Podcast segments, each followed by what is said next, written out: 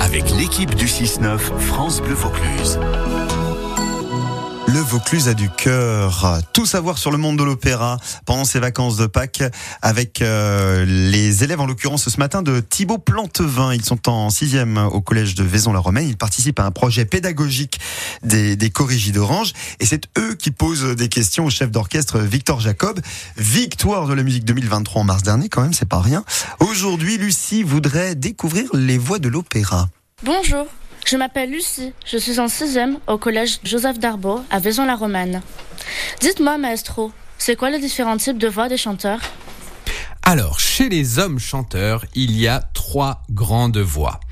Commençons par la plus grave, c'est la voix de basse. Posée, sage et calme, voilà souvent son caractère.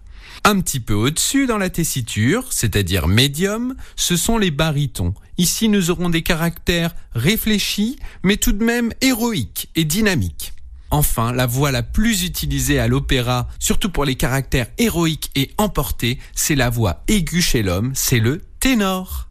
Tu me fais écouter un extrait du ténor? D'accord. Alors voilà un extrait de la Donna e mobile de l'opéra Rigoletto de Verdi.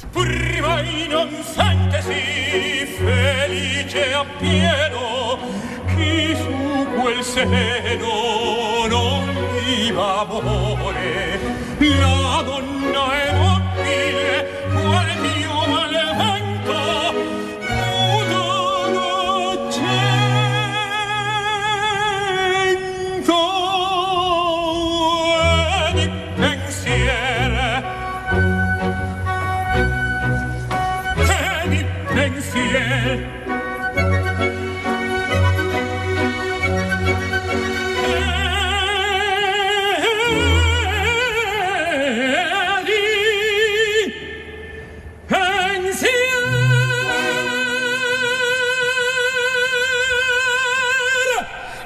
alors? Alors pour les femmes, toujours en commençant par le plus grave, il y aura les contraltos. C'est une voix très rare, mais au timbre chaud et généreux. Juste au-dessus, il y aura les mezzo-sopranos. Ce sont des voix très agiles, mais qui ont aussi une grande rondeur et qui peuvent aller dans les graves. Ensuite, une fois de plus, les plus connus sont les plus aigus, ce sont les sopranos. Même dans les sopranos, il y a différents styles. On en distingue trois grands.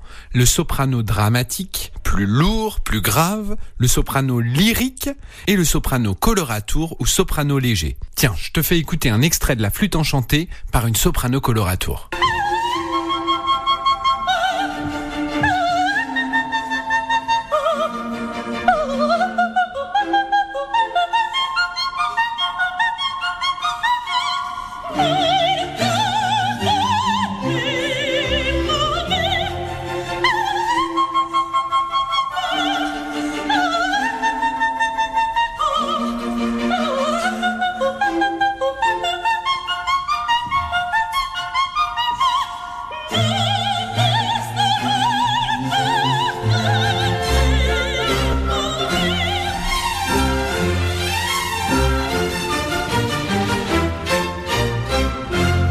Merci, c'est impressionnant.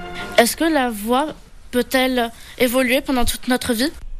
Oui, très bonne question. On ne s'en doute parfois pas, mais les voix des humains évoluent. Tout comme quand on est enfant, on a une voix aiguë, et pour les garçons, la voix change, elle mue.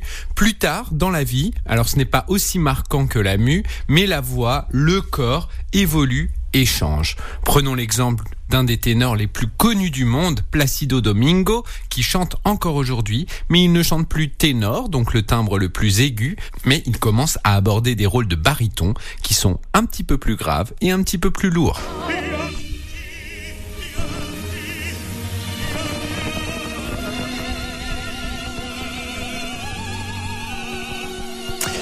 Le maestro Victor Jacob qui répond aux questions des enfants pendant ses vacances de la de, de pas de la Toussaint, vacances de on est on est au Pâques hein. oui, on est à Pâques hein, c'est Oui. bien ça.